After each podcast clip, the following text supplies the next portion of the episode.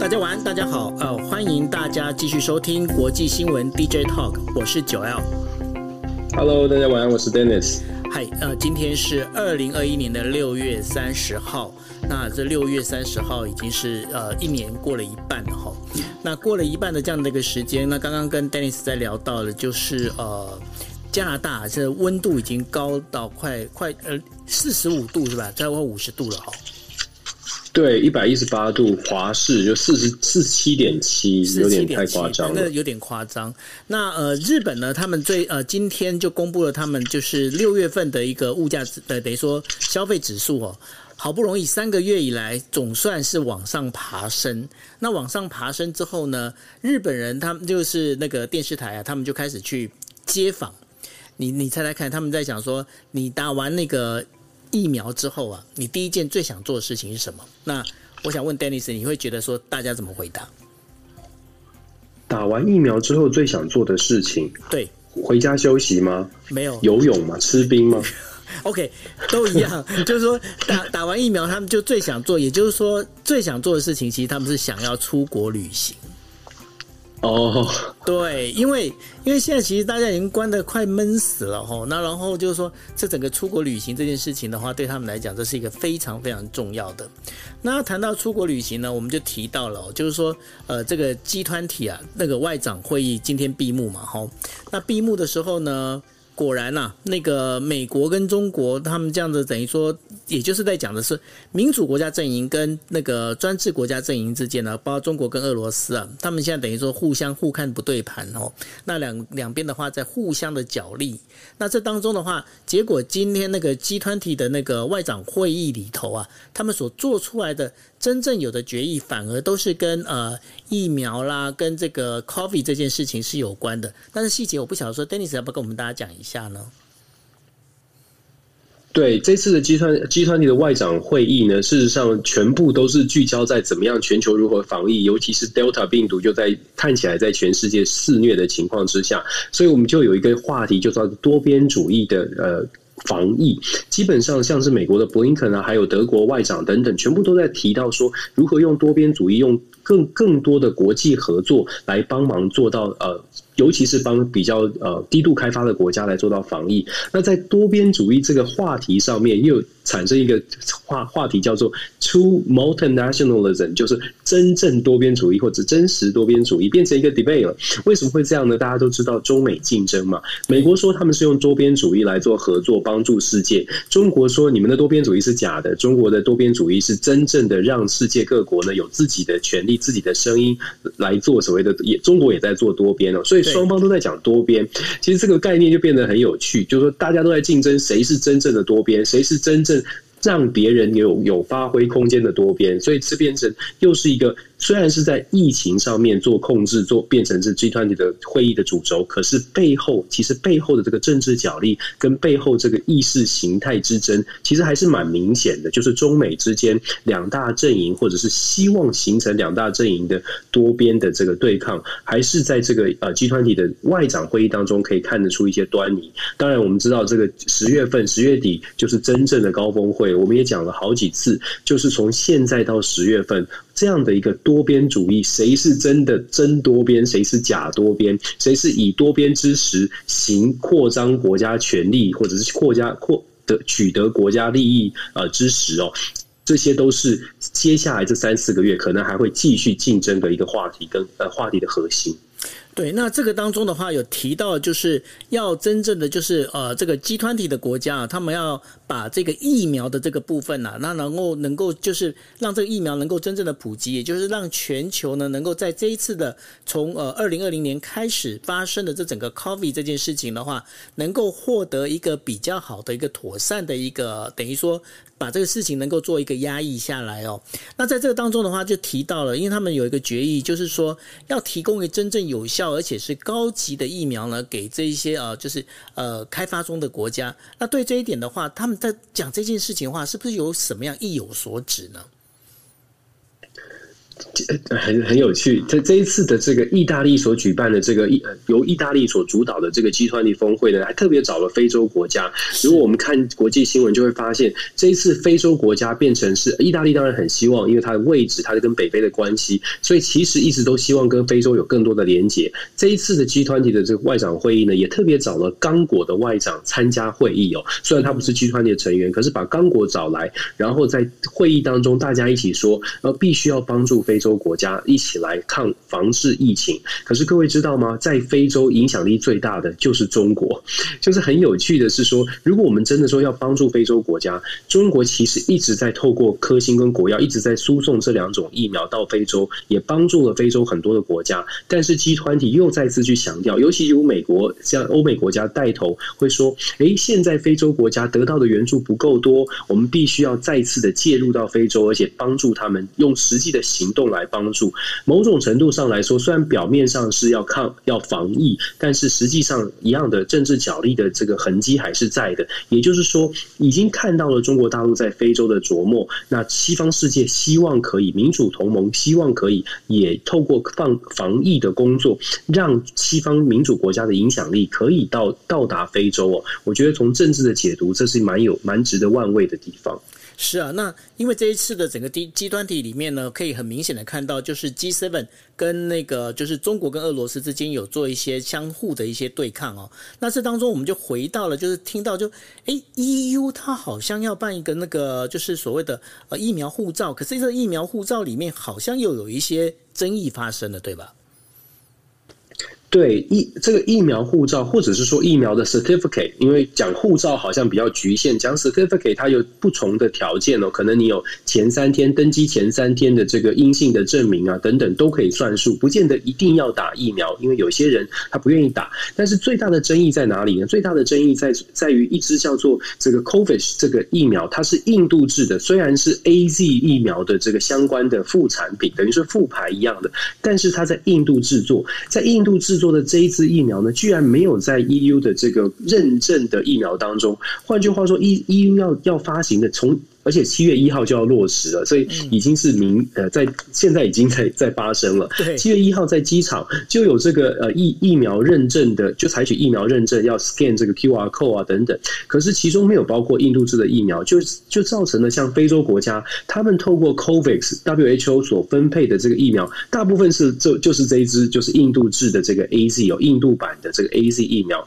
所以就变成了哎，是不是有一些国家变成比较不公平？虽然他们有打疫苗。但是并没有被认证，所以在疫苗的分配上，或者是在疫苗的认证上面呢，就产生了这个争议。再来呢，EU 其实七月一号。我们不能说它仓促上路，已经想了一阵子，但是其实还很多的配套措施，毕竟它是跨国的一个共同的认证，所以在机场很多的 EU 的国家都说他们在机场上面整个的动线啦，或者是施行的办法还是非常的呃困惑，还是非常的混乱的，所以预期接下来这一两个月，其实欧盟也有说。因为接下来这一两个月，在欧盟的国际旅行，可能在机场上面会因为这个疫苗认证的认证过程，可能在机场会反而造成混乱。那我们基本上啊，就说这个疫苗认证它上市，它推推动上路，它有它的必要性，因为它可以减少疫这个疫情的扩散。但是实际实行起来，因为跨国的合作，其实还是蛮多的难度。再来还有延伸的是疫苗的公平性，哪一些疫苗是会被认证，哪一些疫苗不被认证。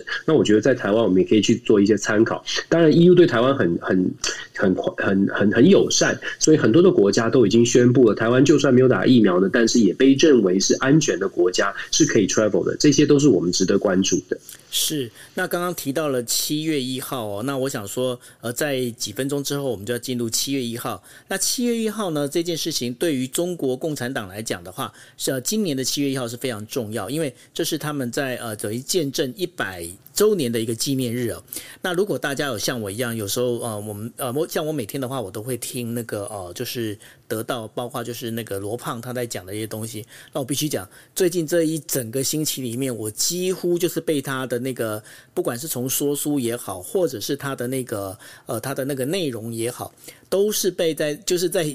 拼命的在讲说中国共产党的一些过去的党政啊，怎么这样呃建立成军啊，怎么跟国民党之之间的互相的一些抗衡之类的这样的东西。那这个对于整个就是应该是这么讲，整个中国他们在讲，就是把这个中中国共产党的这个党庆啊，把它当成了一个非常重要的一个呃学习的一个地步哦。那这个。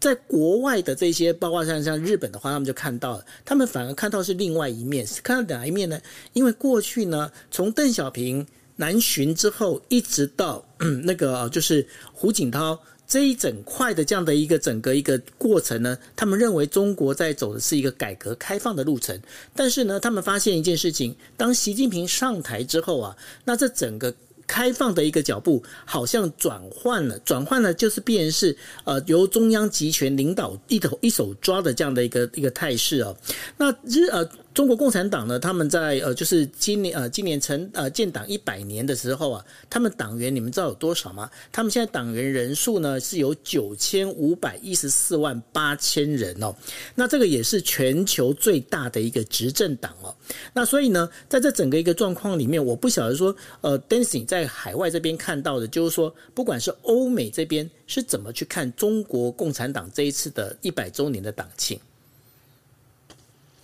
其实中共这一百周年党庆可以谈的面向还蛮多的，但是我们可以从最近发生什么事情稍微的来做一个呃解就解读吧，跟大家分享一些看法。其实中国共产党这个七月一号这党庆之前有一系列的庆祝活动，如果大家看新闻就会看到，习近平针对二十九位所谓的平民。平民英雄就来自于民间的群众英雄呢，他颁发了所谓的七一勋章，就是中国共产党呃所认定的，就是你对你对国家对党有贡献了，七一勋章发给这二十九个平民，这是什么意思？其实它背背后是有一些意义的，也就是说，中国大陆我大家可能有听过毛泽东时期有有所谓的群众路线了，所谓的群众路线就是基本上就是要回归到社社群。那毛泽东会推群众路线，很有一部分的原因是因为在所中共产党的集体领导这个精英阶层里面，可能有人是不满意毛泽东的，所以毛泽东跳过这些精英，他去诉诸于民意。在民主社会，我们就叫做这形容这这样的一个行为是民粹主义，大家可能比较比较熟悉。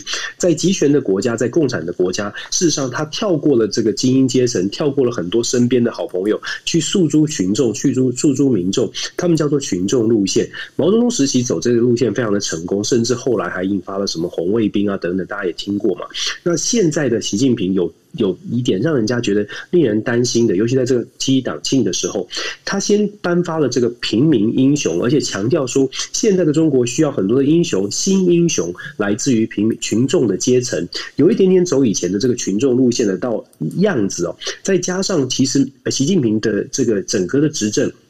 很多人说他比较集权，他比较把权力一把抓。某种程度上面来说，他现在身边的决策者呢，真的跟以前几任几代的这个领导人，从邓小平之后的改革开放之后，比较集体领导式的有点不一样。他的集团集集团呢是相对限缩的。这个包括美国的 Kurt Campbell 也提出一些怀疑跟警告，觉得诶，中国的外交政策怎么越走越窄？好像王毅啦，或者是杨洁篪的声音，是不是没有传到习近平的耳边哦？所以。种种的迹迹象，让大家会觉得，也许现在习近平带领的中国共产党是走所谓的群众路线二点零。二点零的意思是说，现在的这个网络的力量蛮强的，所以中国一方，中国共产党可以一方面钳制精英的言论，但是一方面呢，又把群众的这个言论让它可以散发散发出来。所以我们会看到很多的网，中国大陆有很多的比较呃民族主义色彩的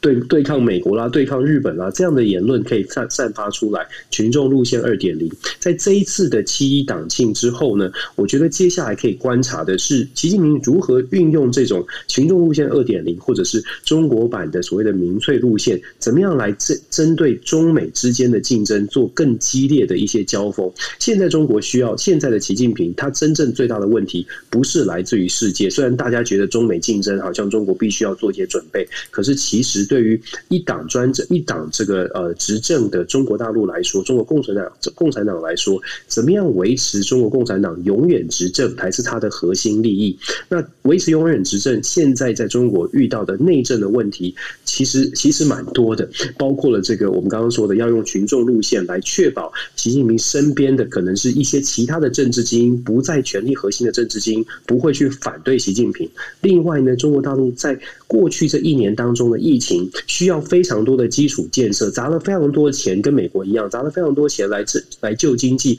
来救基础建设。事实上，它也有成本，它也有这个所谓要负担的、要承担的这个呃负担的后果。这后果就是，其实来自于中国各省各地地。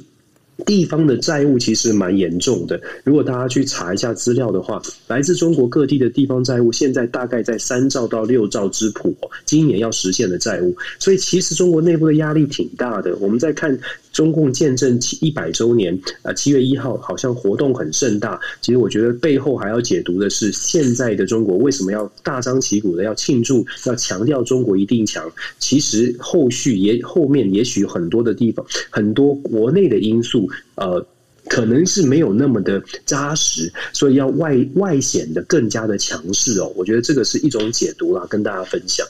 是，所以呢，呃，这样中国它现在目前的整个一个做法跟走法的话，其实大家还可以再持续的观察下去。当然，我们国际新闻 DJ Talk 也会持续的会帮大家关注这样的一个事情哦。那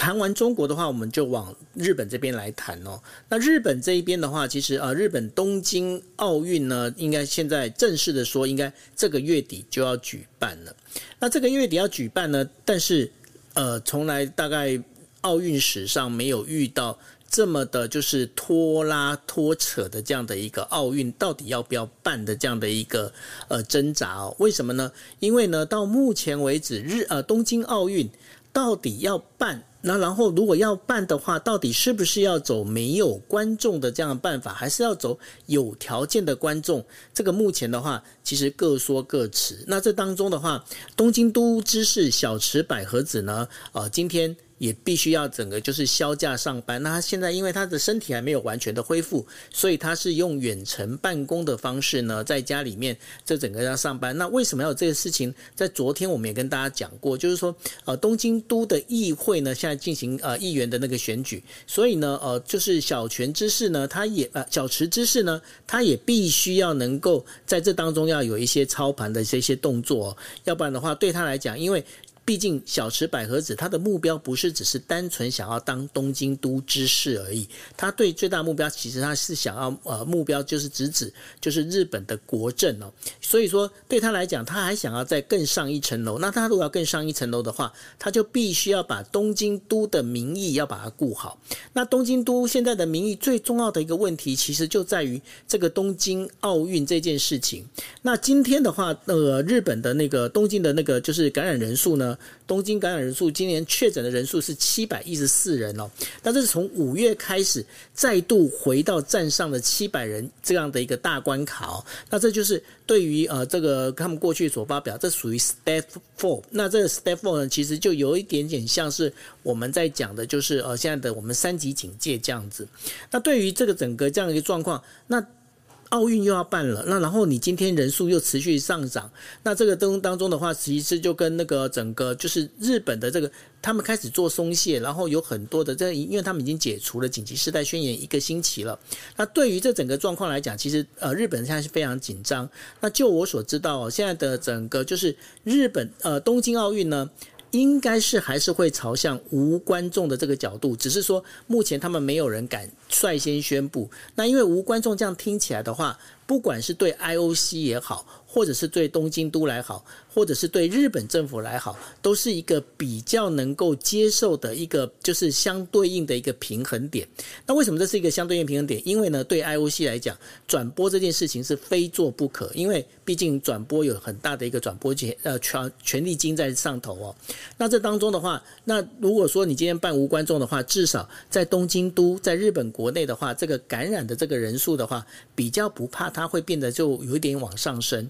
那这也是为什么呢？整个东京都啊，他们目前在做的一个状况，就是说，呃，这整个确诊爆发了，然后小池百合子他必须要赶快上班的一个最主要的一个原因。那我不晓得说，Dennis 你在海外的话有看到就是关于东京奥运这件事情，最近还有在讨论吗？还是就大家就好吧，等着看吧。我觉得现在讨论在至少在美国这边讨论变少了。最近的新闻就只有说拜登呃，拜登现在不去，然后派可能可能派第一夫人到东京去参加奥运了。我觉得对于东京奥运的这个呃支持或者是全球大概已经确定，就是呃奥运会举办。然后现在关于在美国关于奥运比较多的讨论呢，反而是奥运代表队还蛮有趣的，就是美国的这个梦幻队或者篮篮球队昨天公布了这个呃。这个要去参加奥运会的成员，我还蛮高兴，就是看到蛮多大牌也愿意去参加，这算是一种支持吗？哦、嗯，对，像是 Kevin Durant 啦，还有还有 Kevin Love，就是比较老一点的，就是还有有知名的球星愿意去参加，我觉得这某种程度来说也是对于呃日本的防疫有点有点信心吧，是不是这样解读？如果也只能用这样的一个角度解读，但是日本它现在的整个一个呃，就是目前的一个。应该怎么讲？就是疫苗的注射状况啊，呃，接种状况现在状况不是很好。为什么不是很好呢？因为日本他们现在也出现了一件事情，就是说他们的疫苗接种啊，现在等于说疫苗不够用。为什么不够用呢？因为他们本来呢要赶着要往上，就等于说要把这个疫苗的接种人数要从一百万剂，然后再继续往前推。但是呢，就遇到了刚啊，我们在去呃昨天的时候也有讲到的，就是职场接种这一个这一块呢，有一些灌水虚报的一个现象哦。那造成就是说，现在至少就是整个疫苗呢，它估算起来至少缺一千万剂。那所以呢，在今天他们也宣布了，就是过去大家都在讲说，哎，日本人你们自己做了 AZ 疫苗，为什么你们 AZ 疫苗你们不用？那日本人说没有没有，我们现在准备要来用了，所以说他们从呃就是今天一六月三十号的时候就开始，对于六十五岁以上的老人呢，他们也开始会接种 AZ 疫苗，那也是希望能够把这个整个防疫能力拉高。但是呢，他们现在遇到了一个比较大的一个困难点，也就是所谓的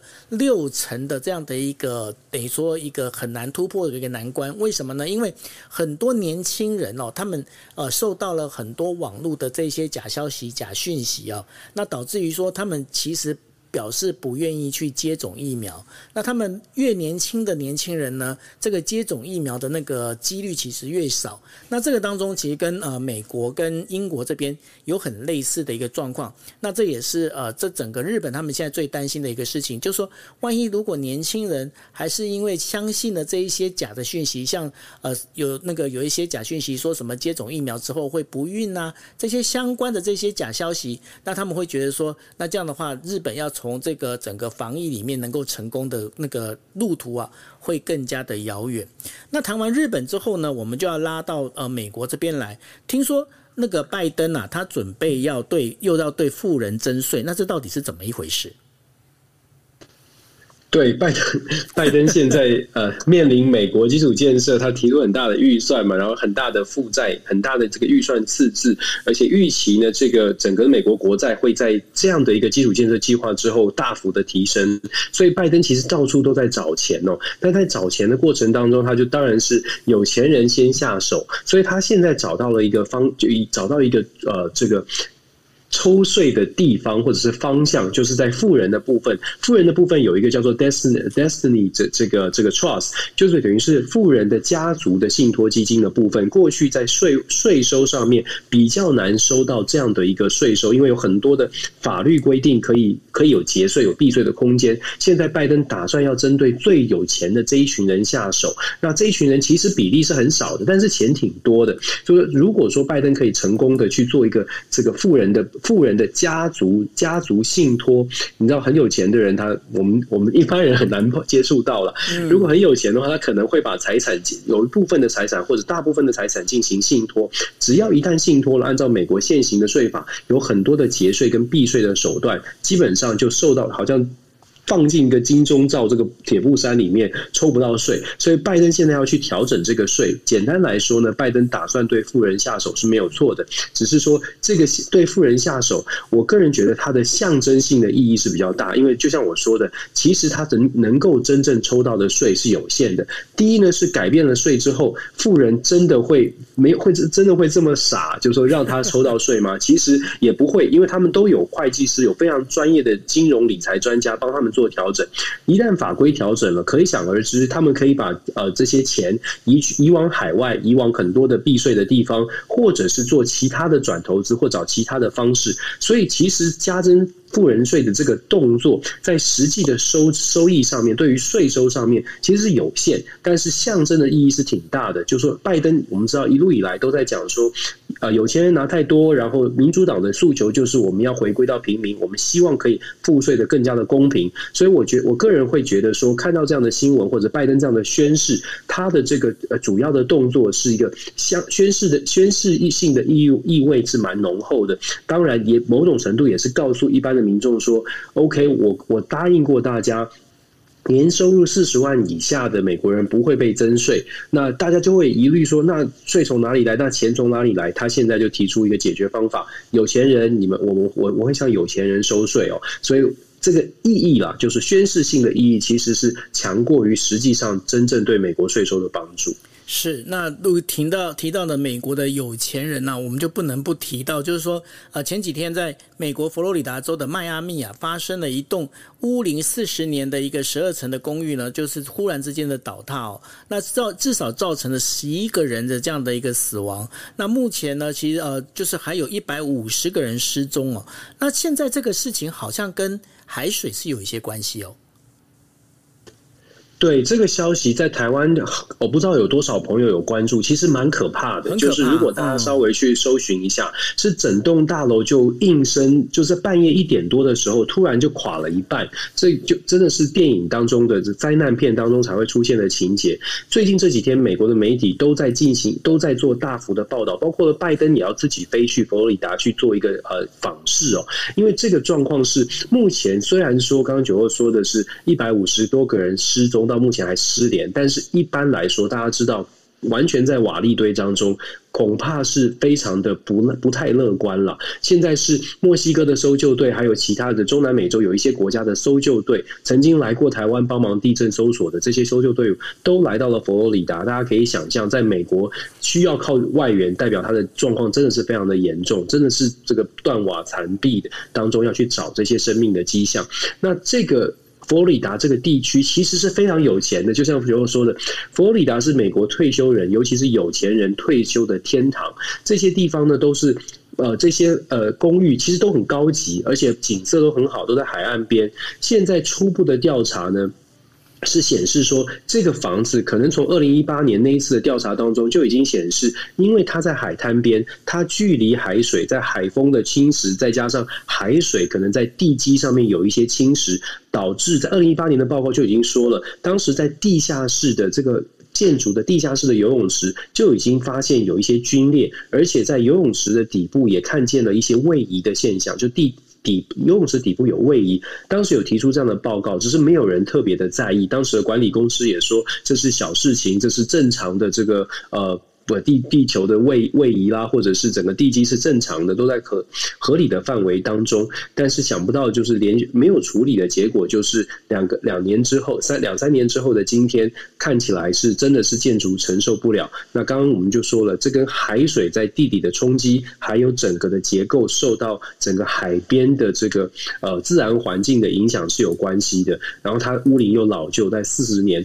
美国的法规没有规定，没有特别的规定说几年。一定要做呃大幅的翻修，现在也变成拿出来做一些检讨哦。那我觉得这个话题、这个新闻呢，如果大家有有兴趣，应该是说，如果大家呃听我们说的，然后有兴趣，可以大家去查一查，确实是非常的严重。到目前为止，搜救还在进行当中。是，大家可以关心一下，因为如果大家能够找到这个呃新闻画面的话，大家就可以发现那个房屋就是在真的就像刚刚 Dennis 所说的，它是突然之间在半夜的时候就整个垮下来。那它垮下来的就很为什么会造成那么大的一个就是有人失踪，然后这样的一个死亡的这样的一个状况呢？最主要也是因为大家都是在睡梦中，然后突然的发生哦。好，那谈完这个美国的，不管是今天富人税也好，或者是佛罗里达州的这样的一个。呃，就是呃公寓的这个整个倒塌的事情之后呢，我们要来到菲律宾哦。那 菲律宾总统是一个我们必须要讲，他是一个非常会有奇思妙想的人。我就有人也曾经形容过，他其实是属于是菲律宾的川普哦。那杜特地呢，最近又想了一个新的方式，他要用呃海上天使来击退敌军。那这到底是怎么一回事啊？这个是今天我觉得最可爱、最最最想要跟大家分享的，因为我看的实在是我看了好几遍，实在是无法参透杜特地的这个这个奇思妙想，对吧？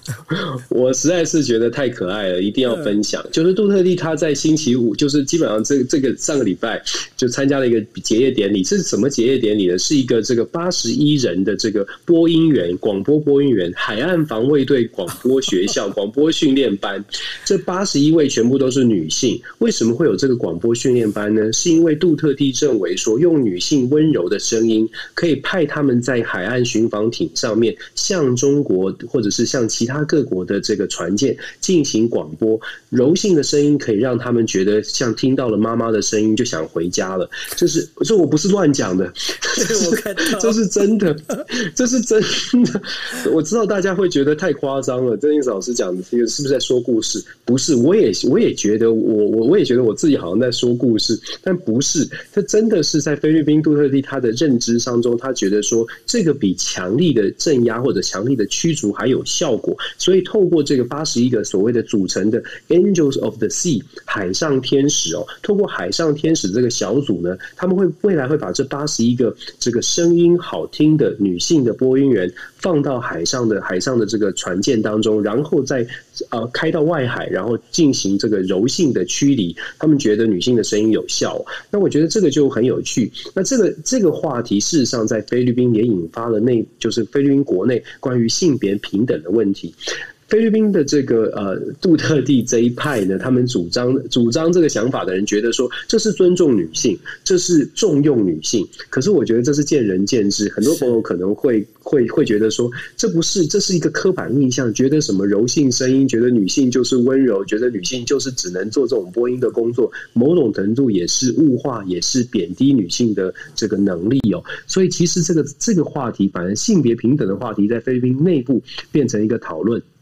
但我必须说，光是这个本身这个发想，就是海上天使就可以驱敌。我也我也是有有也是一头雾水，有点有点摸不到头脑。就是为什么会觉得说这样子就可以驱敌？那但是我也必须说，就是以前好像我们也曾经做过这种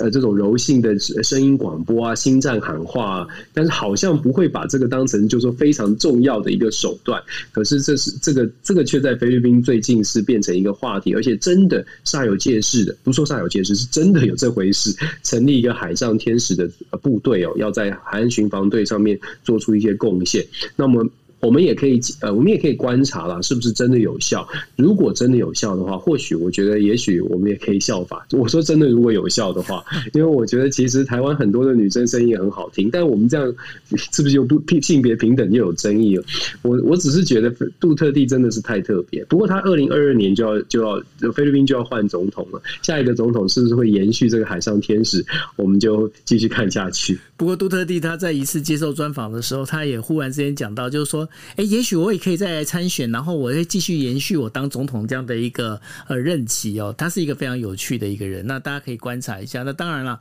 在过去就像刚刚那个呃，Dennis 有跟大家提到的，不管是在马祖的播音站啦，或者是甚至在往前推到二战的时候，还有所谓的东京玫瑰。大都是用声音哦，去声音去把它表达这样的一个相关的一个讯息。那同样的，如果说真的是这个海上天使是有效的，也许未来这 Clubhouse 哦，这个也有可能是有效的。我觉得像 Dennis 你的声音也是算是可以来对呃敌军来进行心战喊话。啊，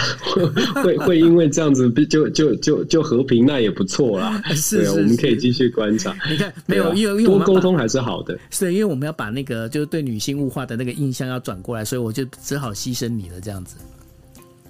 哦，没没有问题。你我觉得两两性就是这个这个话题，我觉得很有趣的是说，在菲律宾它引起的是两性平等的争议，而不是说怀疑说为什么一开始会有这种用声音就可以击，就是就是防就是作为防卫，就根本上的问题，好像就就应该值得讨论是怎么可能会用声音就就可以守护住国家？这个我觉得，反正我 我我真的是觉得。杜特地非常的有趣。OK，好，那这是我们今天的呃国际新闻 DJ Talk 为大家带来的一个讯息哦。那我不晓得说，Dennis，你的后面后续还有什么要跟大家补充的吗？呃，没有，今天这个 结尾这个讯息，希望大家可以感受到比较轻松一点哦。明天我们在台湾时间七月一号会有比较大的事情，就是习近平会发表一个呃重要的谈话，或许我们明天可以再继续的讨论，因为这个明天的谈话应该会对接下来这几个月中美之间的交锋啦，还有甚至未来的台海的关系做出一个有一个方向性的指引哦。所以我觉得大家可以值得期待，我们明天看看呃习近平怎么说，然后看看美。各方面的回应，这些都是我很期待跟大家继续做分享的。是，那所以呢，今天我们的国际新闻 DJ Talk 就到这边。那谢谢大家，大家晚安喽，拜拜。谢谢大家，晚安，拜拜。